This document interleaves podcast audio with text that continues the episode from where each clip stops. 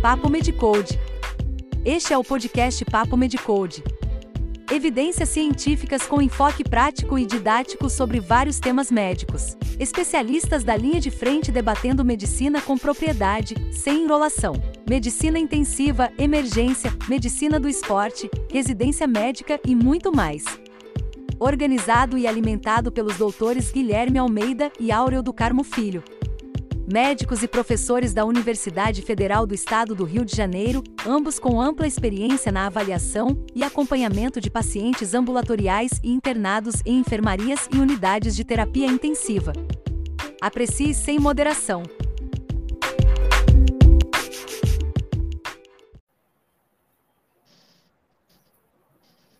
Boa noite a todos aí, sejam bem-vindos a mais um Papo Medicode nosso bate-papo semanal aí sobre medicina, sobre vários temas médicos de, de grande relevância na nossa assistência. Eu e meu amigo Guilherme aqui, toda semana, toda terça-feira, às sete e meia da noite, conversando com vocês. Dá boas-vindas aí, meu amigo Guilherme. Boas-vindas aí, Guilherme. Boa noite, meu amigo. Saudações, meu amigo Áureo. Né? Vocês que estão assistindo a gente, não sei se vocês sabem, mas eu e o Áureo somos grandes rubro-negros. Então, hoje, o nosso Papo Medicode é um Papo Medicode de comemoração aí pela boa trajetória do nosso Mengão, né? É isso Inclusive, aí. tivemos juntos aí no sábado, vimos o jogo juntos e hoje estamos aqui batendo a nossa bola do Papo Medicode novamente. E, Áureo, qual vai ser o tema de hoje? Hoje nós vamos falar aí sobre um tema de grande importância aí também, né, epidemiologicamente falando, né, que é a prevenção do câncer de próstata. Aproveitando aí o Novembro Azul, né, hoje é o dia 1 de novembro, então hoje vamos falar sobre prevenção do câncer de próstata. Beleza. É que talvez a gente possa começar conversando, né? É falar sobre a relevância do tema, né? O câncer de próstata tirando, né, excetuando os cânceres de pele, né, não melanoma, ele é a neoplasia mais frequente do sexo masculino. Evidente, né? Que quem tem próstata é o homem.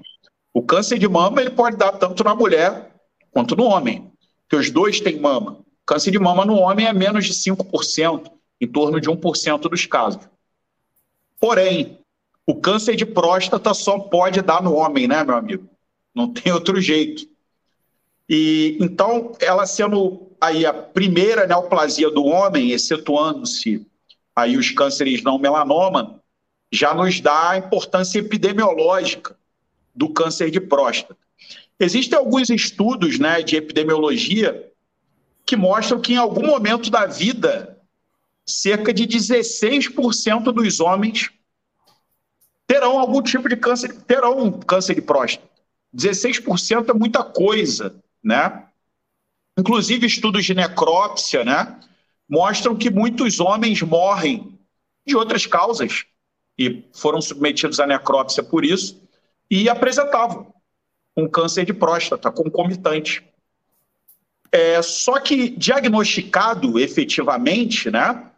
A cada 100 mil pessoas, 61, né? São cada 100 mil homens, 61 é, efetivamente chegam a um diagnóstico né, do câncer de próstata. O que isso significa?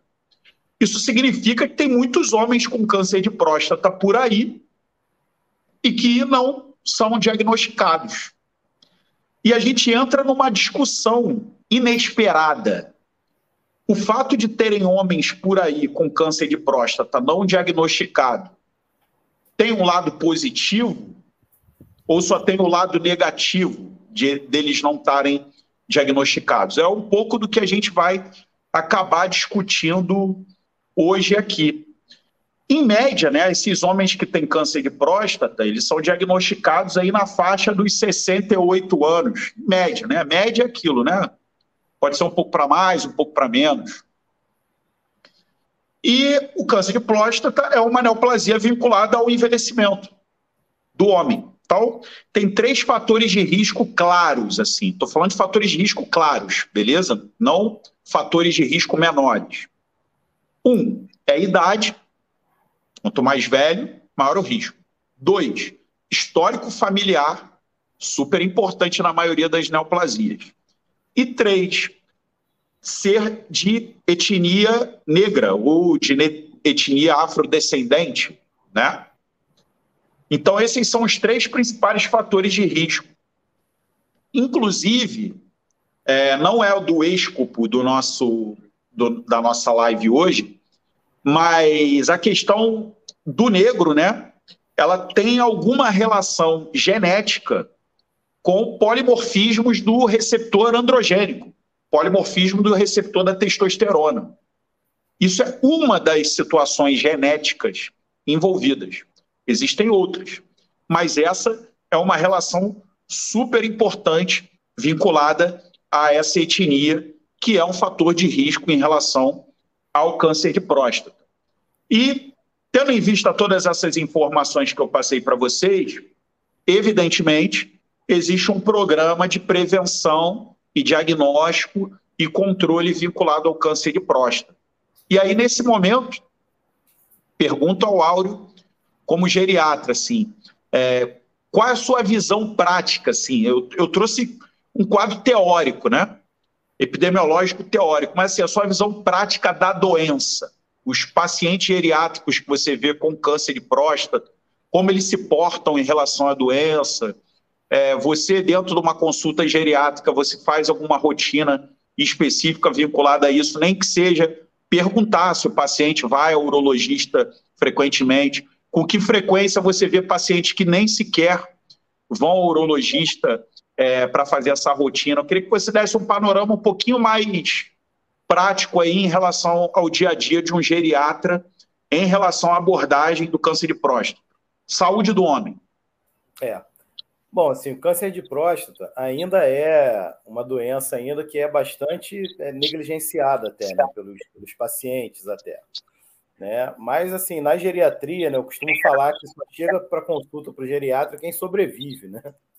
Então, assim, na geriatria, a gente vê, assim, o público em geral, né? Claro que tem suas exceções aí, mas, em geral, é, os pacientes são aqueles pacientes que realmente se cuidam, né?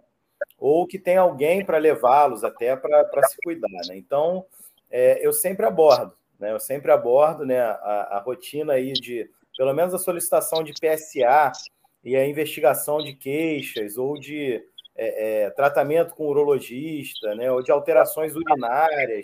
Isso faz parte da minha rotina aí de, de abordagem aí ao paciente. Né?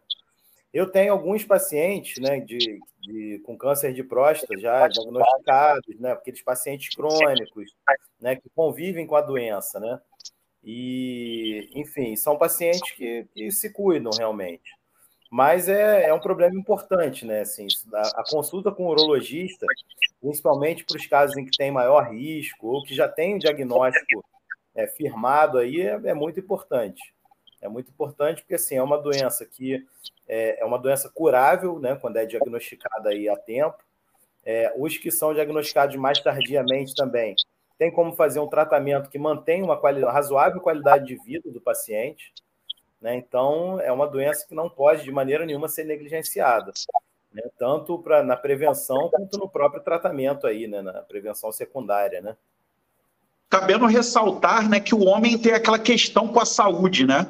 Deixa para depois, estou trabalhando, não posso faltar ao trabalho, né? Não que as mulheres não tenham isso, né? Mas é, talvez fosse uma coisa mais historicamente, né? Há décadas atrás, mais vinculada aos homens, né? É, e muitos né, têm aquela questão ainda do receio do toque retal, né? aquela coisa isso, toda. E isso torna o câncer de próstata um pouco mais negligenciado. Por outro lado, eu queria ressaltar né, que a gente fala do câncer de próstata como uma doença indolente, né, que é prevalente na população masculina, mas a mortalidade não é tão alta quanto a prevalência, né? Tem mortalidade aí de 3,4%, quando a prevalência é de 16%, como eu tinha citado anteriormente, né? É. E muita gente acaba criando a ideia que o câncer de próstata é uma doença branda, negativo, né? É um câncer, uma neoplasia, dá metástase, dá dorócia, dá fratura patológica, dá lesão hepática por metástase, dá lesão pulmonar, cerebral, etc. É, de forma nenhuma o câncer de próstata é uma doença leve, tá? É, Para deixar isso bem claro. Mas o câncer de próstata tem um comportamento dentro das neoplasias muito, muito arrastado. Existem casos agressivos de câncer de próstata, tem essa, essa diversidade. Mas a gente está falando sobre a história natural com mais frequência da doença, tá? Então isso é importante deixar claro para as pessoas que estão vendo e ouvindo a gente. Mais especificamente sobre prevenção, o dado que eu tenho é que os inibidores da 5-alfa-redutase, finasterida, dutasterida, já foram experimentados né, em estudos populacionais e efetivamente o uso dessas substâncias reduziu o risco relativo em adquirir câncer de próstata em 22%. Porém, cursam com efeitos colaterais, né? Pode dar uma percentual, percentagem de impotência, perda de libido, redução de massa magra, né? Mas efetivamente, o risco relativo é reduzido em pessoas que utilizaram como prevenção o uso da 5-alfa-redutase. Porém, esse, esse uso não é recomendado, porque não há dados sobre impactos quando o desfecho é mortalidade. Então, no câncer de próstata, especificamente, é isso que eu acho super brilhante no, na, quando a gente discute medicina sobre câncer de próstata, que é a prevenção nesse nível com medicamento, ela não tem dados informando se isso afeta a mortalidade, possivelmente não. E, apesar disso, reduz o risco no desenvolvimento do câncer de próstata. Será que eu fui Fui claro? Não, foi, foi tranquilo? Não, com certeza. É por quê? Porque a nossa preocupação é o sobrediagnóstico, né? E o sobretratamento. Quer dizer, que é coisas que o geriatra sempre fala para gente. Gente, vamos estar atento à expectativa de vida daquele paciente. Vamos estar atento para a gente não fazer um tratamento ou uma prevenção para o paciente que vai trazer mais danos à saúde bem-estar físico, mental, etc., social, do que a própria doença. Então, o câncer de próstata, quando a gente fala de prevenção, necessariamente está envolvido essa situação. E nesse momento eu tô, não estou falando de rastreio, estou falando de prevenção, quer dizer, você usar um medicamento que leve a uma menor possibilidade de você desenvolver esse câncer durante a vida. Você, Auro, já acompanhou algum paciente com câncer de próstata com conduta expectante. O cara chegou lá e falou: doutor, vim aqui no cardiologista, no geriatra, eu tenho câncer de próstata, mas o urologista só está manuseando, ele não falou para tirar minha próstata. É, já até vi alguns casos sim, mas é, é exceção, né? É exceção. É, em geral, é, a indicação é muitas das vezes é invasiva e às vezes invasiva é demais, né? Porque a cirurgia, a prostatectomia radical, ela tem os seus problemas, né? Um alto índice. Ejaculação retrógrada, insuficiência urinária, impotência. Exatamente. Então tem várias, tem uma série de, de problemas relacionados à cirurgia. Hoje a gente tem a possibilidade de fazer cirurgia robótica, né? A cirurgia robótica tem uma, uma, uma segurança muito maior e um índice muito menor de complicações mas mesmo assim ainda são complicações consideráveis, né? Então, para, enfim, tem, tem, é, às vezes é difícil da gente julgar essas coisas, né? É, de por que não invadir e tal. Mas tá é, a gente, na verdade, está apresentando que existe isso, né? É, a gente não está nem discutindo caso a caso. Porque eu já vi um paciente, por exemplo, que falou, doutor, se, é, se eu vou ficar impotente, pode esquecer. Prefiro é, deixar rolar a minha felicidade é essa e eu quero viver com potência. Sem potência, para mim não importa. Já ouvi o paciente falar isso. Ah, mas é, mas tem sim, mano. Tem sim, né? principalmente pacientes mais, mais jovens, assim, na, na, na geriatria, né? Paciente de meia idade. você quer enfiar um guideline pela boca do paciente. Não é assim que funciona, né? Não, a autonomia, né? Um dia a gente vai falar de ética, né? De bioética.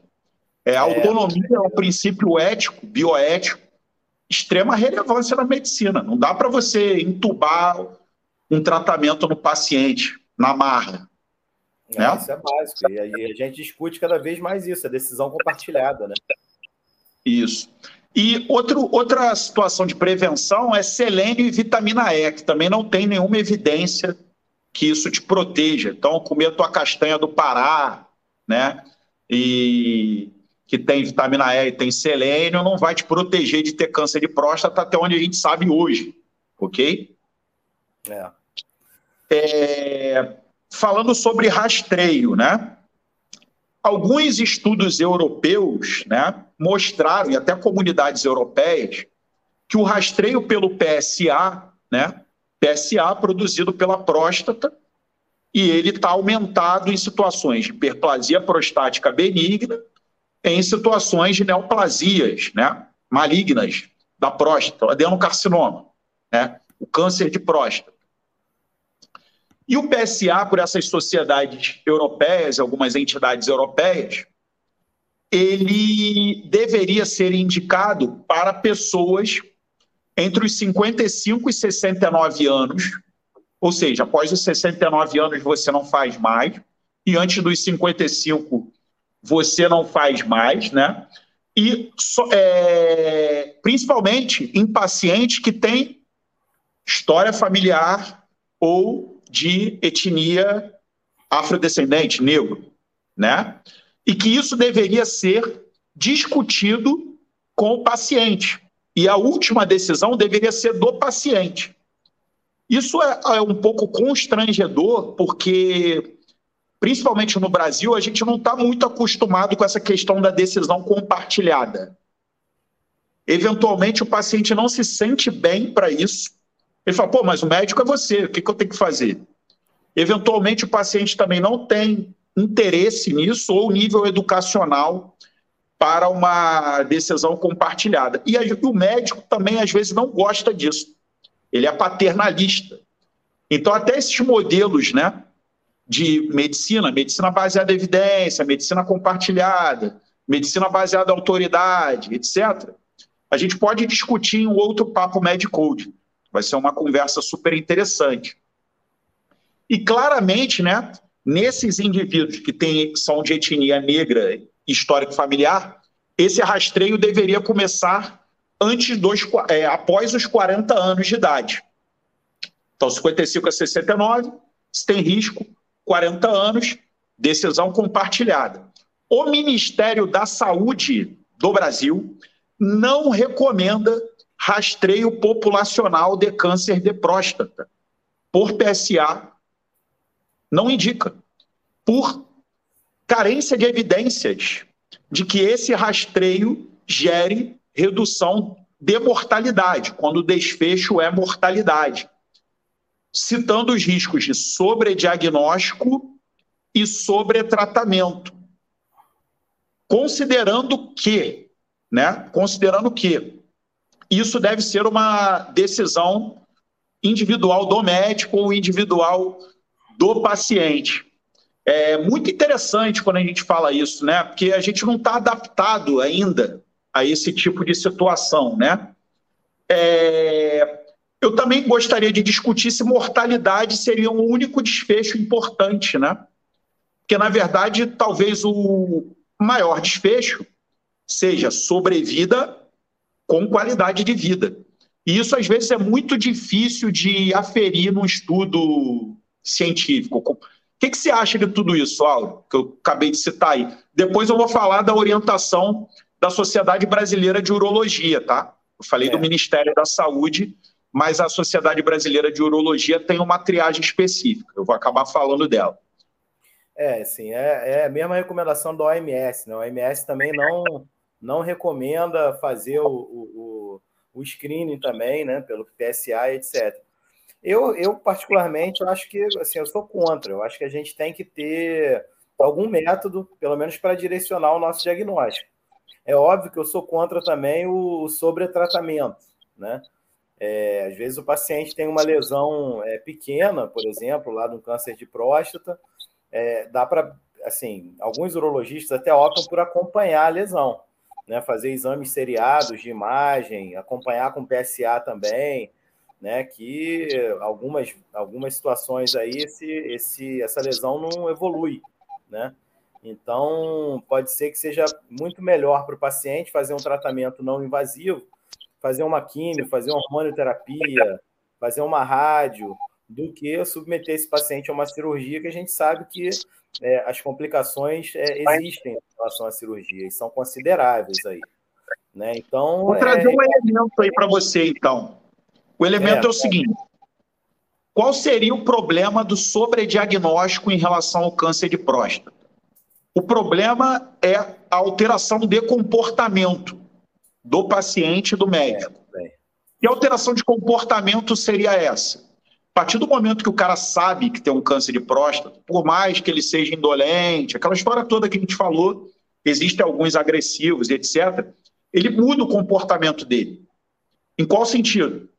Ele vai começar a falar para o médico: pô, mas eu tenho que fazer alguma coisa, tenho que fazer algum outro exame, tenho que ficar monitorando isso.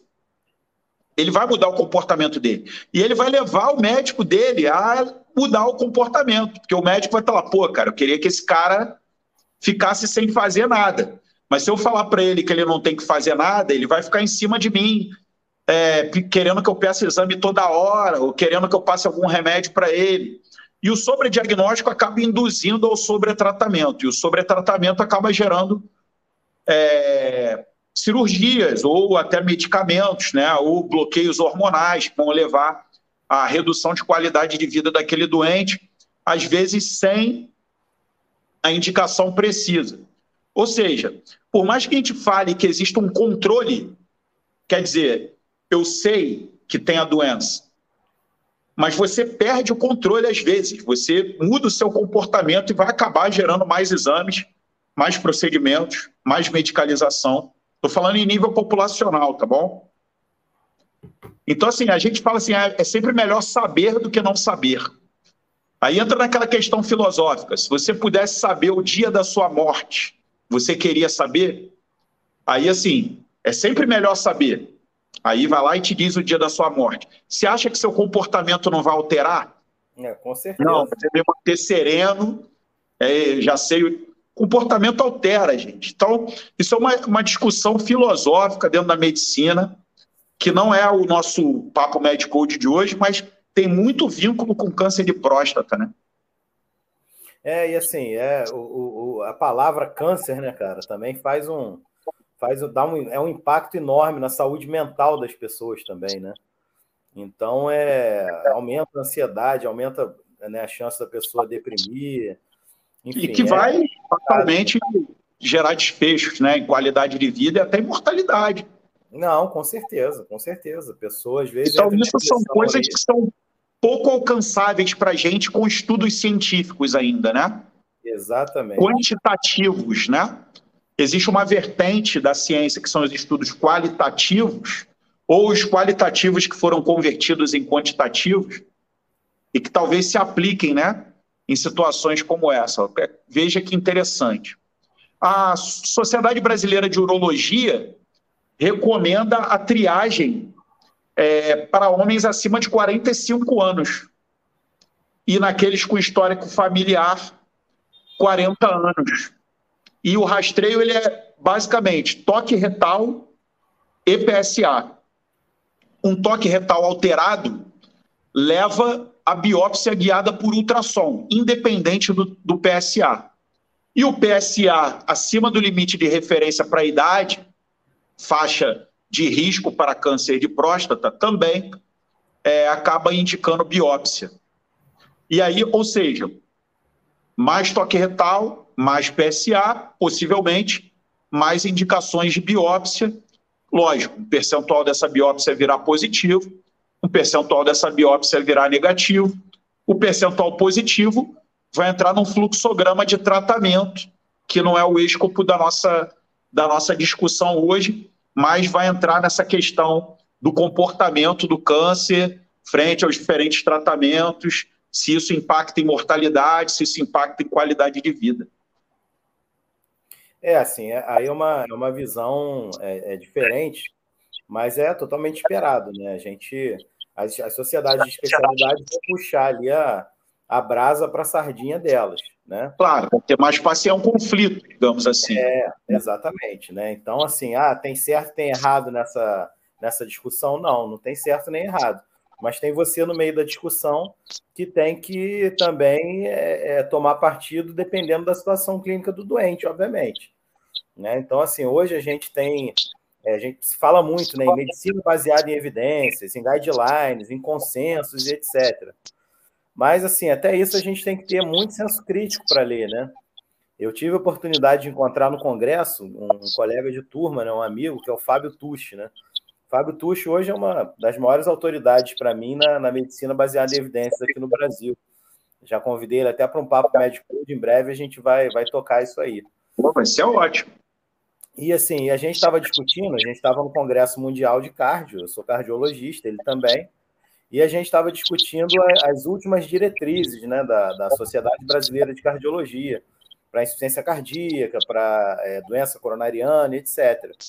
E assim, e ele me, me, assim, me comparando né, algumas diretrizes nossas da SBC, né, que é uma das sociedades brasileiras mais é, reconhecidas né, cientificamente falando, né, que mais publica, que mais tem é, consensos e diretrizes aí publicadas, com outras diretrizes europeias, né? E assim, a, a diferença de qualidade é, científica da, da, da diretriz europeia, por exemplo, para nós é gritante, né? Então, assim, a gente mesmo é, sendo um guideline de uma sociedade é, é, né, que seja uma sociedade reconhecida né, cientificamente, sociedade séria, mesmo com esses guidelines, a gente tem que ter ali um pé atrás, né? Porque sempre tem conflito de interesse nesses guidelines, sempre tem, né? É, as diretrizes, por exemplo, da OMS, né, as recomendações da OMS, do Ministério também da, da Saúde, é, pode não ter conflito de interesse econômico, por exemplo, é, relacionado ao laboratório, por exemplo. Mas ela tem uma visão muito mais de saúde é, pública, né? saúde por atacado, vamos dizer assim. Né? Então, assim, é, tem custos ali que eles não, não, não, não têm ou não querem ter, é, que às vezes na medicina privada compensa a gente ter. Né? Porque. Quer você... fazer uma conta rápida comigo? Você é bom de matemática, Aldo? Bom, sempre fui, graças a Deus. Qual é o tamanho da população brasileira? Mais ou menos. 220 milhões. 210, 220 10, milhões. Pode ser. 220. Negócio fechado? 220. Fechou. Desses 220, quantos são homens? Bota Metade. 100, 100, 110. Mais mulher que homem? É porque o homem morre mais cedo? É. Vamos botar 100 milhões? 100 milhões, para ficar redondo. Tá bom. 100 milhões de homens. Desses 100 milhões de homens, quantos têm mais do que 45 anos? É, aí vamos botar aí talvez uns 30%? É, eu acho Só que, que é por aí, uns 50 milhões. Metade? Milhões, não, 50 não, 30, 30 milhões, 30 milhões. 30, vamos, 30. 30 milhões de homens acima de 45 anos. Quanto custa um exame de PSA total e PSA livre? Em média. É. Chuta aí. Chuta. Vou, vou chutar uns 100 reais. 100 reais. Você tem 30 milhões de homens. 30 milhões vezes 100. É, é muita coisa. 300 né? milhões, 3 bilhões. 3 bilhões. Ou seja, você vai gerar 3 bilhões de reais em exame anualmente para os 30 milhões de homens. Gente, eu não estou dizendo que saúde tem preço, não estou falando nada disso. Estou falando do ponto de vista de saúde pública. E vocês tirem as suas conclusões. Então, especificamente com o PSA, giraria em torno de 3 bilhões de reais na conta. Também não sei se a conta está completamente correta, mas é uma aproximação que a gente resolveu fazer aqui. É faz sentido que eu tô, essa é, não, conta que eu estou fazendo? Com certeza, mas aí assim, mas aí tem outro lado. Né? O outro lado, é claro, assim, você não vai fazer PSA ator ter direito aí para todo mundo acima dos 40 anos, né? Mas para aquele indivíduo que, que tem uma história familiar importante, né? E que. Aí entra é, o refino, né? Exatamente. Do rastreio. E esse Porque refino aí... do, do, rastreio ele não existe ainda. É. Por isso que quando você olha lá, diz que a conduta deve ser individualizada. É isso aí. Médico paciente. Essa é a frase. Mas eu queria levantar a bola para vocês nesse novembro azul, né? Todas essas vertentes, todos esses pontos de discussão, né? E deixar essa pulguinha aí para vocês pensarem, né? Ah, Guilherme, mas esses 3 bilhões que você gastou com rastreio, você está economizando no tratamento. Não, amigo. Não, porque Lembra que a gente falou? Isso vai gerar sobre-tratamento e sobre-diagnóstico. Você é. não vai economizar, você vai gastar mais.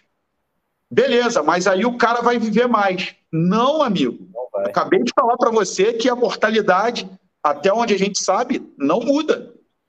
Ah, mas e a qualidade de vida? É isso que a gente está discutindo. Será que a qualidade de vida é impactada? Pô, mas aí em termos individuais, e o cara que tem o câncer agressivo?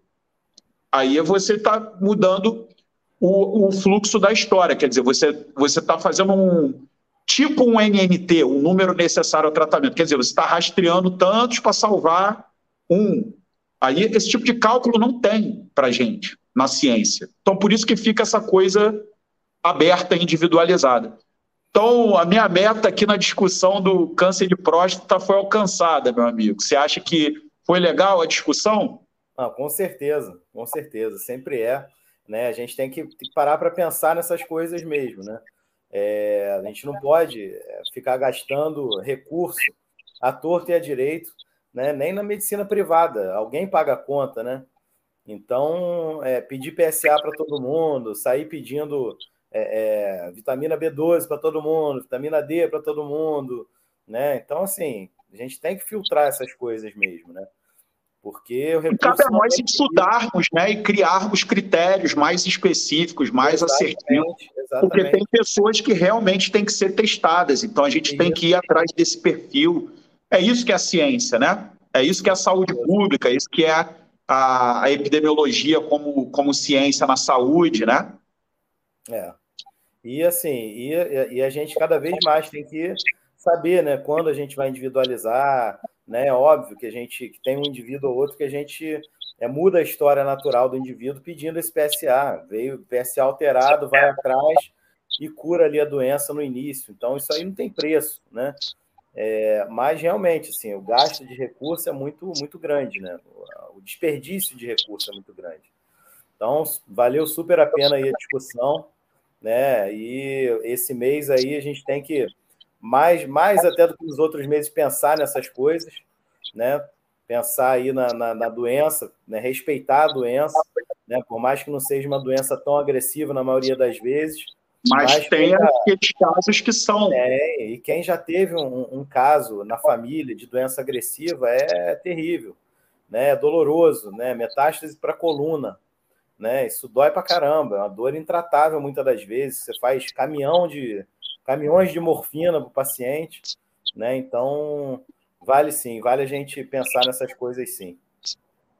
E fica aí algumas é, opções aí para os nossos futuros papos Code para a gente discutir. É, com certeza, com certeza fica. Fechado, meu amigo? Fechado. Queria fechado. desejar um bom feriado para você Deve estar com dor nas costas, tanto carregar a taça, né, amigo? Com certeza. Mas a gente, mas a gente gosta disso, né? É isso aí, meu amigo. Bom feriado para você também. E lembrando a todos aí que o nosso Papo Medicode vai ficar na íntegra nos nossos canais do YouTube, nos nossos perfis do Instagram também. E o conteúdo em áudio vai virar nosso podcast também de mesmo nome, Papo Medicode, disponível nas principais plataformas agregadoras de podcast. Boa noite, meu amigo. Boa noite a todos e até semana que vem.